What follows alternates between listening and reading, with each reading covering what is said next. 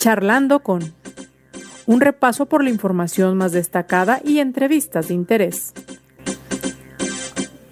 Conduce José Ángel Gutiérrez. ¿Qué tal? ¿Cómo le va? Gracias por estar con nosotros. Ya les saludamos charlando con... Me interesaría conocer desde cuál plataforma de podcast nos escucha, nos acompaña y cuál utiliza comúnmente en la que usted use, yo le agradecería que busque charlando con y por supuesto que ya nos siga de manera permanente. ¿Cuál es Spotify? Apple Podcast, Overcast. Estamos por lo menos en ocho plataformas de podcast donde usted puede encontrar charlando con. Además de, por supuesto, los envíos especiales que hacemos a través de las redes sociales, siempre poniéndonos a su disposición. Gracias, gracias por su preferencia, gracias por su compañía y gracias porque nos hace llegar sus opiniones. Para ello siempre nos ponemos a sus órdenes a través de las mismas redes sociales, en Twitter, arroba José Ángel GTZ, en Facebook, José Ángel Gutiérrez, la fanpage a su disposición. Un poco más adelante le platico acerca del resultado interesante que da a conocer el INEGI respecto a las principales causas de muerte en cada una de las entidades federativas. Ya le platicaré el caso de Jalisco, las cinco principales causas de muerte entre hombres y mujeres. Y mire, si usted está al pendiente de la consulta, esta consulta popular, la primera en su tipo que habrá de realizarse en México, y que aunque algunas partes eh, de nuestra sociedad dicen que es para juzgar a los expresidentes, pero no incluye nada de eso, por lo menos la pregunta, pues sí, por lo menos eh, está esta consulta vigente a realizarse este domingo, el primero de agosto. ¿Va a participar? También me interesaría conocer si tiene intención de participar más allá de si votará por el sí o por el no, esa es decisión muy, muy personal. Pero también me gustaría saber si tiene interés en tener una participación activa en la consulta, así que háganos llegar sus comentarios. Y bueno, también en ese tenor, si quiere conocer más detalles respecto a cómo se realiza, cuál es el rol que juega el INE en toda esta consulta, los costos que implica y demás, le invito a que se dé una vuelta al canal de YouTube de Cabecera MX o bien a la cuenta de Facebook, a la fanpage de Cabecera MX. Ahí usted encontrará el programa de mi compañero Osvaldo Monos en 20 monitos, donde tuvo oportunidad de platicar con el, titular del INE en Jalisco, Carlos Manuel Rodríguez Morales, charló con Osvaldo Monos para conocer todos los detalles acerca de esta consulta. Así que échese un clavado ahí a YouTube o a la fanpage de cabecera y se puede echar esta buena charla de 20 minutos entre Osvaldo Monos y el vocal ejecutivo del INE. Le invito a que me acompañe a un recorrido por parte de la información más destacada. Antonio González, secretario general de Restaurantes, Hoteles, Bares, Cervecerías y similares de Jalisco, en la Federación Revolucionaria de Obreros y Campesinos, la FROC, Admite que tanto antros como bares difícilmente podrán soportar el cierre prolongado de sus negocios, al detallar que desde 2020, debido a la pandemia de COVID-19, este rubro ha sido de los más afectados en materia económica. El gobierno de Jalisco informó que ya fueron publicadas en el periódico oficial del Estado de Jalisco las medidas sanitarias anunciadas ayer, por lo que a partir de mañana viernes ni bares ni antros podrán operar, mientras que los restaurantes pueden ofrecer servicio hasta las 0 horas. Al detallar que el mosco del dengue ha tenido una adaptabilidad increíble en los últimos años, Ezequiel Magallón Gastelum, director regional del Instituto de Investigación en Salud Pública en el Centro Universitario de Ciencias de la Salud, señaló que es necesario estar alertas para evitar contagios, ya que en los últimos años la transmisión de esta enfermedad ha sido muy agresiva. En la visita del presidente a Puerto Vallarta el lunes, no hay otro tema con Jalisco que el de seguridad, señala el mandatario estatal Enrique Alfaro. Sin mencionar cifras, comentó que hay avances en la estrategia de seguridad, particularmente en los límites de Jalisco con Zacatecas y Michoacán. La Fiscalía de Jalisco informó de la localización de tres vehículos que presumiblemente fueron utilizados durante la agresión a balazos del lunes pasado contra una comandante de la policía de El Salto, en la que murieron cuatro personas. El fiscal estatal Gerardo Octavio Solís Gómez indicó que los vehículos estaban calcinados. Fueron entregadas 67 unidades renovadas para rutas alimentadoras y complementarias del macrobús de la calzada Independencia, llamado ahora Mi Macro Calzada. Comenzó la recuperación de la presa Calderón, por lo que la próxima semana terminarán los tandeos, confirma el director de abastecimiento y operación del CIAPA, José Luis Montaño Ochoa. Y en la información nacional, el presidente Andrés Manuel López Obrador detalló que se publicará un decreto para liberar a personas encarceladas bajo cuatro criterios. Los detenidos por delitos no graves que por más de 10 años no hayan sido sentenciados. Mayores de 75 años. Mayores de 65 años con enfermedades crónicas y las víctimas de tortura.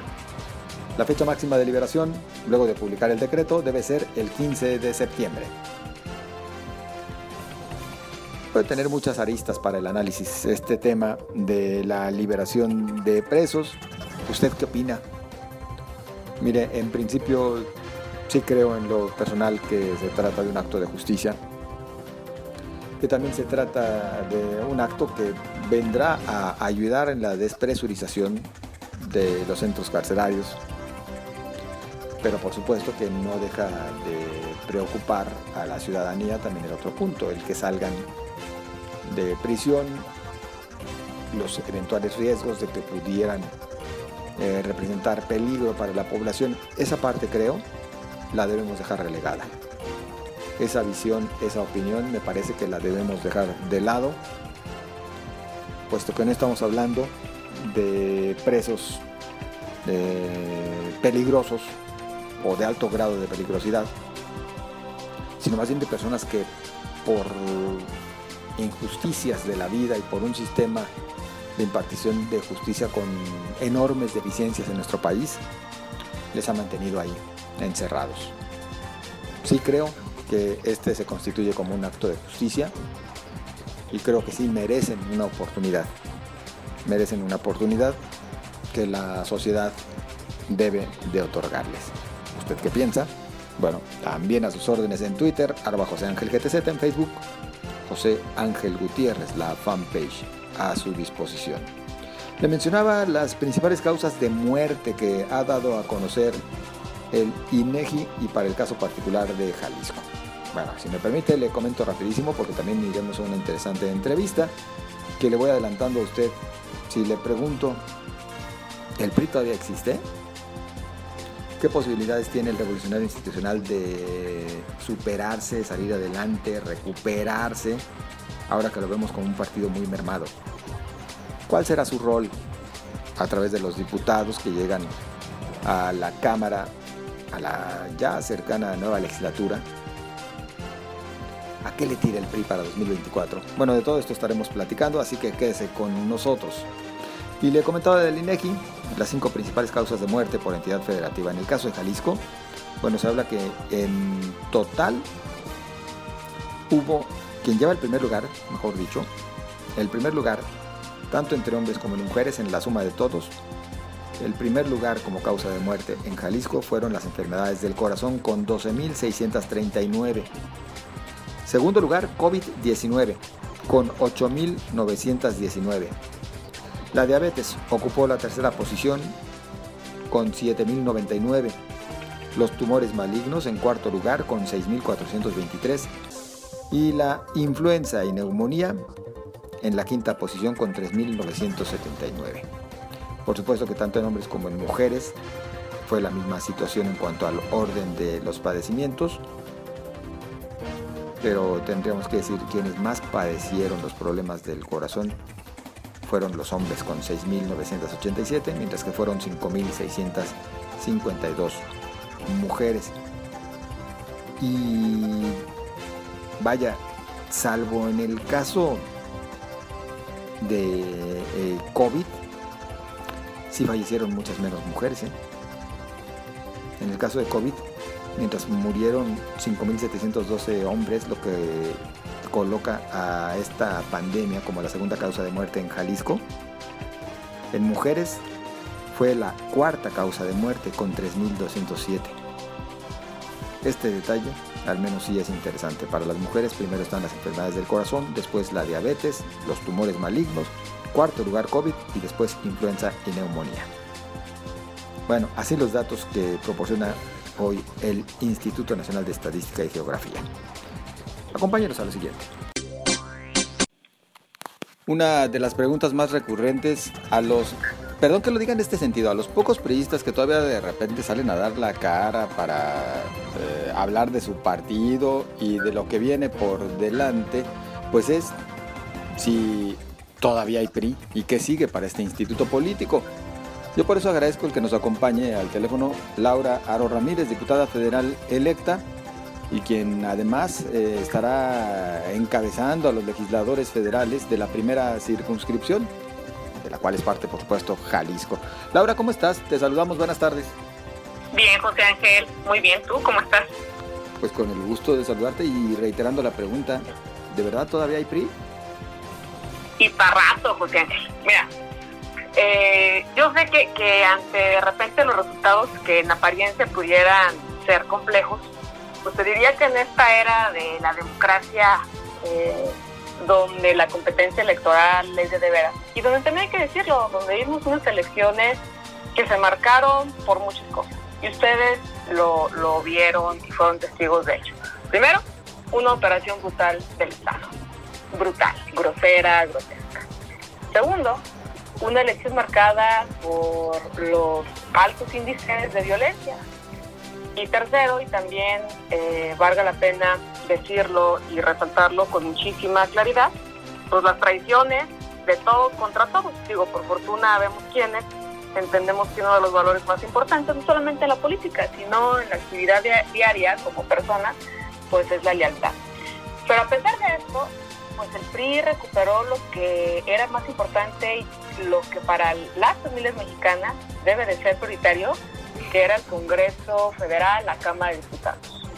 Fuimos el partido que en conjunto con los otros dos partidos políticos históricos de mm, este país, pues consolidamos una gran coalición que, ojo, se, Ángel, se veía prácticamente imposible de consolidar y de construir y los priistas pusimos por delante lo más valioso, que es el país, que es la nación, y hoy de 43 diputados, que existía en esta legislatura, que está por, por concluir, seremos 71, recuperamos la mitad de la Ciudad de México y localmente hoy tendremos más diputados locales y tendremos, seremos tres diputados federales de Jalisco. Había solamente una.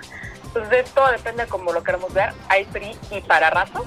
Lo más valioso y lo más bonito, me yo lo dicho en muchos lados, que tenemos los priistas y en general los partidos históricos, también el PAN y por supuesto el PRD, es que en cada barrio, en cada comunidad, en cada cuadra, en cada colonia, pues hay esta espontaneidad de familias, de personas que tocas a la puerta de su hogar y te dicen con mucho orgullo, yo soy prista. Y te dan razones por las cuales ser prista.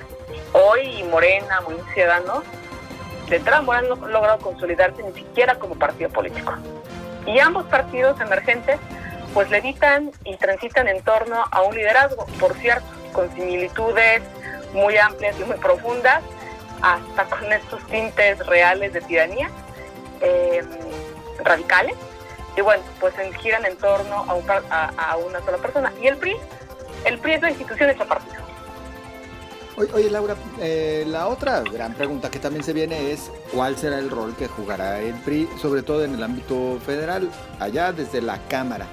Porque, bueno, eh, tiene o de dos sopas o convertirse justo en esa oposición, tratando de hacer valer junto con eh, PAN y PRD pues lo que se comprometieron en este proyecto conjunto, o la otra, pues eh, terminar más bien avalando los proyectos de Morena, como que tratando también de, disculpa el término, no es ese, no es salvar el pellejo, pero sí por lo menos mantener eh, vivo al instituto político. ¿Dónde ves tú en lo personal a, la fracción del tricolor? Mira, parece que Morena y también Movimiento Ciudadano están obsesionados con el PRI, ¿no? Hablan permanentemente de nosotros, pasando el proceso electoral, fue evidente que el presidente de la República eh, dedicó sus cinco shows matutinos consecutivos para hablar del PRI, para hablar que con nosotros se podía construir. Lo decimos claro y lo, de, y lo dejamos entender de manera inmediata y lo seguiremos diciendo porque manda a sus emisarios seguir en esta, en esta tónica. Primero el mandato de la gente fue bien claro, José Ángel. el mandato de la gente, a la gente le gustó la policía, eso también hay que decir. Aquí, en, por ejemplo, en Jalisco quedamos 12 mil votos abajo de la elección federal con Movimiento Ciudadano. ¿Qué quiere decir esto? Que la, que, la ciudadanía jalisciense, como en muchos estados, hizo voto diferenciado. ¿no? Y la coalición gusta. Y el mandato fue claro, ser un partido de oposición. ¿Qué no van a ver del PRI? Que seamos comparsas en ningún tema que le afecte a México, en ningún tema que, que siga vulnerando a las instituciones, que transgreda la democracia. ¿Qué sí van a ver del PRI? Eso vale la pena decirlo. Pues una oposición legislativa, junto con los partidos eh, que fuimos en esta gran coalición, que hemos determinado y diseñado cuáles van a ser estos puntos torales y tiene que ver con el respeto a las instituciones, con el fortalecimiento a la democracia, que tiene que ver con que regresen los programas que más le duelen a las familias mexicanas. Mira, hoy no hay lo más sensible que son los medicamentos para los niños con cáncer. Eso es increíble. Se están gastando 500 millones de pesos en una consulta ridícula para consultar si se debe de ejercitar o no la ley. Eso es ridículo, José Ángel. Y hoy, hoy las familias de los niños con cáncer no encuentran la puerta. Hoy nos dice el presidente que no va a que, comprar vacunas para los niños es, eh, es absurdo que, que todos parejos, cuando hoy esta crisis sanitaria, económica, de salud, educativa, etcétera, etcétera, etcétera, pues está lastimando y lacerando a todas las familias. No hay un solo apoyo real a quienes perdieron sus empleos, a quienes tuvieron que cerrar sus negocios, micro, pequeños. ¿Qué quiere decir esto? Que el PRI, ante esta crisis tremenda y ante este mandato y ante esta gran coalición que, ojo, se consolida por un llamado, por un, por un grito desesperado de la sociedad civil, de los grupos empresariales, pues que tenemos que ser congruentes con el mandato que se nos y es ser un partido de oposición que hable de los temas que más importan, de los temas que más interesan. Hoy nadie, por ejemplo, en este país está hablando sobre la grave crisis de la educación media y de la educación media superior. Se ha recortado de una manera brutal, brutal los recursos a la educación pública, media y media superior particularmente. Y así me podría ir en cada uno de, en cada uno de los temas que son relevantes. La inseguridad, el desempleo, etc. Oye, es que la pandemia, no, nosotros veníamos con un decrecimiento desde antes de la pandemia. Entonces este, este gobierno de Morena indiscutiblemente es, el es, es una tragedia, es una tragedia para México. Y ante esto, y ante esta realidad, pues tendremos que hacer planteamientos muy claros, muy puntuales. Y de los primeros eh, temas que van a ver, pues indiscutiblemente va a ser con que regrese el Seguro Popular, que regrese y que exista todo, todos estos apoyos que le quitaron a las mujeres, estancias infantiles, los apoyos a los emprendedores, los apoyos a las micro, medianas y, pequeñas empresas. Hay un abandono absoluto a los temas que tienen que ver con la protección al medio ambiente, etc., etc. Te lo juro, te lo juro que como a todos los mexicanos, me gustaría decir que las cosas van bien, que vamos avanzando y que tendríamos nosotros que diseñar otra, pues otra ruta para que a México eh, pudiera encontrar su mayor prosperidad. Pero no es así y no tengo que decirlo yo, los datos son duros, aunque no les guste decirlo. Eh, y quisiéramos tener todos una sonrisa en la cara. Lástima, no se puede. Laura, ¿qué futuro le, vaticinas a la coalición PAN-PRI-PRD? Mira, fue una coalición, insisto, fue una coalición potente. Eso hay que, dejarlo en claro. Eh, se ha establecido una una serie de, temas que son relevantes para esta coalición, que debe de ser una coalición legislativa. Y eso, en eso vamos muy claros.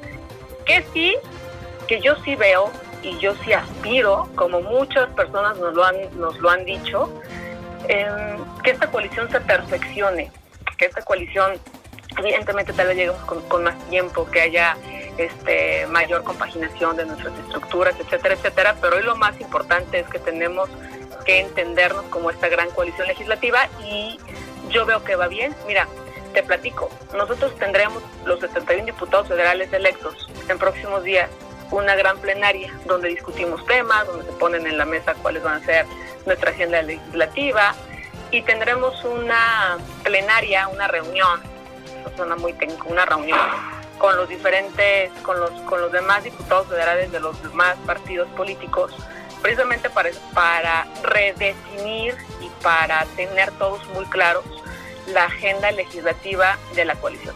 Evidentemente habrá temas que son de interés de Acción Nacional, evidentemente habrá temas que son de interés del PRD, naturalmente nosotros llevaremos temas que son particularmente de interés del PRI, pero se estableció con mucha puntualidad una agenda común desde que se consolida esta gran coalición y esa agenda con los puntos más importantes, con los puntos torales del país, educación, seguridad, salud, empleo, pues son los que tendremos que empujar en esta legislatura, José Ángel, que, nos, que, tendrá sus complejidades. Será la sucesión presidencial, es la legislatura, estos son los últimos tres años de este régimen eh, autoritario, absurdo y catastrófico para el país. Es una legislatura compleja.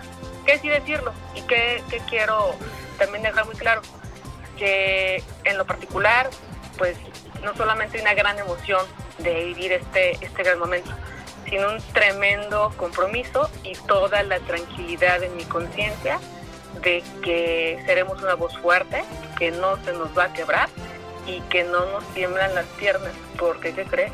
No debemos absolutamente nada y no hay cola que nos pise. Laura, ¿crees que esta coalición les alcance justo para el 2024? Es decir, ¿tú sí ves que prospere hasta la elección presidencial? Sí, y es deseable. Así lo veo, sí lo espero, sí hay que construirlo, sí hay que trabajarlo. Y aquí también el gran tema y la, la pregunta y el interrogante sería para los demás partidos, particularmente para Movimiento Ciudadano, que si hubiéramos ido en esta gran coalición todos juntos, pues indiscutiblemente hubiéramos tenido la mayoría simple, es decir, eh, Morena y sus aliados no tendrían la mayoría simple que es el presupuesto. Esto también es cierto, pues el gran traidor de México es Movimiento Ciudadano. Ya veremos en su conducta, su comportamiento en el próximo proceso electoral donde es la sucesión presidencial donde se deciden muchas cosas, pero nosotros como partido, pues desde ya estamos concentrados sí en las tareas legislativas, sí en las responsabilidades públicas que tenemos, tenemos bien claro que hay un mandato y que los que tendremos la fortuna de servir a las personas que somos empleados públicos, pero también pues estamos preparándonos para el próximo proceso. En el 2022 hay proceso, en el 2023 hay proceso y en el 2024 habrá este este gran, gran proceso que es la sesión presidencial, entre otros temas propios del partido, la Asamblea Nacional, las dinámicas que tenemos los partidos políticos, pero, pero que esas son, son, este, eh, son, parte de, de Largot, ¿no? Claro. Pues Laura, ya habrá oportunidad de platicar un poco más acerca de las propuestas legislativas que también llevará el tricolor y que tú en lo personal también tratarás de impulsar y hasta de la grillita y de cómo comienzan a salir algunos nombres, no solamente del lado de Morena, sino también hasta en el tricolor ya moviéndose, como para ver si les alcanza para 2024. Pero bueno, lo dejamos y gustas para una próxima ocasión, Laura. Por lo pronto, yo te agradezco el habernos acompañado.